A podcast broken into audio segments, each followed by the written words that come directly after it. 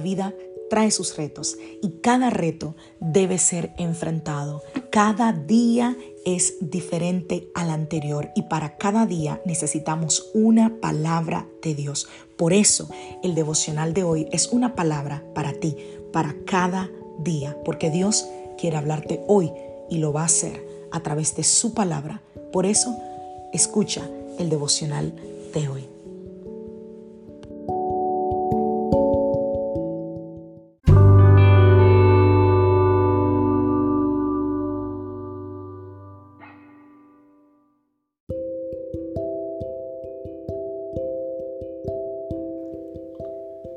Del día de hoy. Jesús no es nuestro árbitro. Vamos a la palabra del Señor Lucas capítulo 12 a partir del verso 13. Dice, entonces alguien de la multitud exclamó, Maestro, por favor, dile a mi hermano que divida la herencia de nuestro Padre conmigo.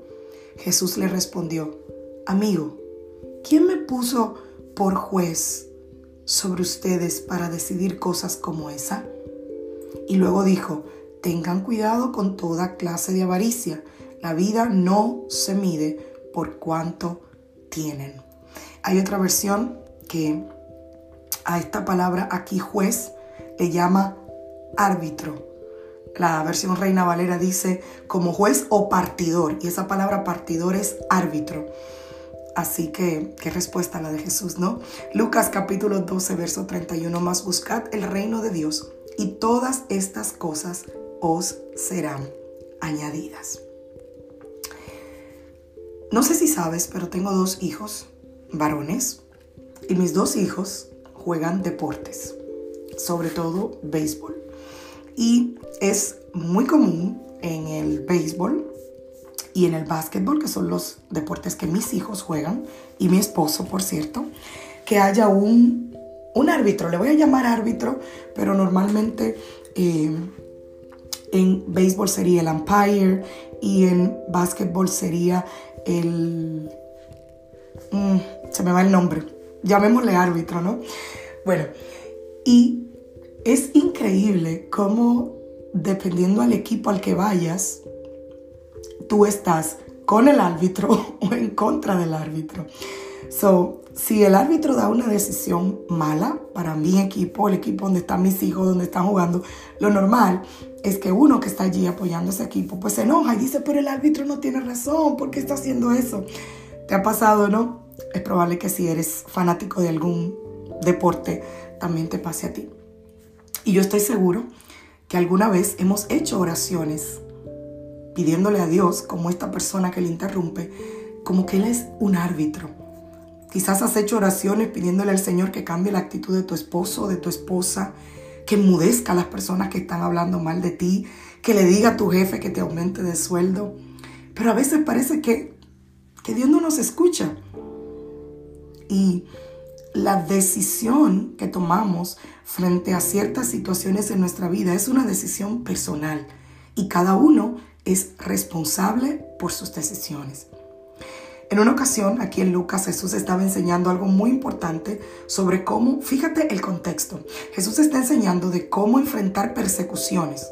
Y en medio de la enseñanza se le acerca un hombre y lo interrumpe para pedirle que por favor le diga a su hermano que divide una herencia.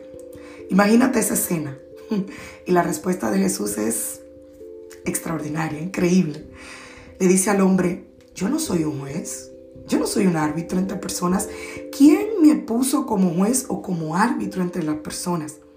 Le dice a todos los que estaban escuchando como consecuencia de esta pregunta, le dice, cuídense de la avaricia, porque la vida no consiste de los bienes que poseemos. Analicemos un poquito esa respuesta de Jesús. Él dice, yo no soy un árbitro entre personas, un juez entre personas. Y volviendo al ejemplo que te ponía al principio, en los diferentes deportes yo diría que la persona más odiada de la cancha es el árbitro. ¿Por qué? Porque es el que decide si hay un out, si hay una falta, si hay un penalti en fútbol. Él es el que decide el error que se está cometiendo. Y obviamente siempre hay un lado perjudicado, ¿no? Y el lado perjudicado se molesta, se molesta con la decisión del árbitro. Jesús no es un árbitro. Jesús no está cantando los outs o sacando los penalty. Él no es un árbitro entre nosotros. Más bien, Jesús es el coach. Quedémonos en el ejemplo del deporte. Jesús es un entrenador personal. Jesús es nuestro líder. Él nos habla a todos, pero cada quien es responsable de escuchar y decidir. Cuando el coach lleva a los jugadores y pide un tiempo, ¿no? Para hablar con sus jugadores en cada deporte. Le dice lo mismo a todos, pero cada uno tiene una decisión que tomar de manera personal. Un entrenador te dice a ti lo que tú debes hacer, sin importar lo que otra persona haga. Porque el entrenador le dice a su equipo lo que va a hacer, pero él no sabe lo que va a hacer el contrario. De igual manera, Jesús te dice cuál es la actitud que tú debes tener y qué pasos tú debes dar. Recuerdo un testimonio de un pastor que decía que por mucho tiempo le había pedido a Dios que cambiara a su esposa y que durante ese tiempo el Señor le estaba diciendo que él tenía que aceptarla, que debía tratarla con más paciencia, que le debía respetar sus opiniones. Y el pastor decía que él no quería obedecer, él quería que Dios la cambiara a ella.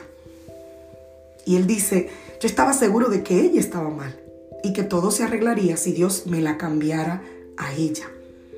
Pero Jesús, como su líder, como su coach, como su mentor, como su Señor, le dijo, no, quiero que cambies tú. Y el pastor testifica que cuando por fin él empezó a obedecer al Señor, su matrimonio empezó a mejorar y su esposa como consecuencia empezó a cambiar.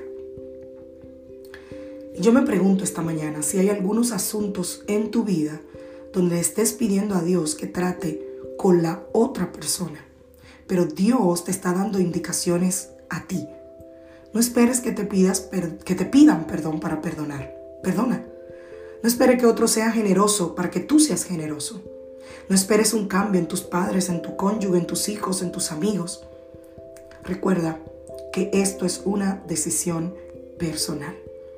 Y volviendo a la historia de Jesús en Lucas, no quiero dejar esto por alto. Jesús le dice a los oyentes, cuídense de la avaricia, porque la vida no consiste en la abundancia de nuestros bienes, y la avaricia nace en el corazón. Jesús le está diciendo a los oyentes, cuiden su corazón. Cada persona es responsable de su propio corazón y de sus decisiones.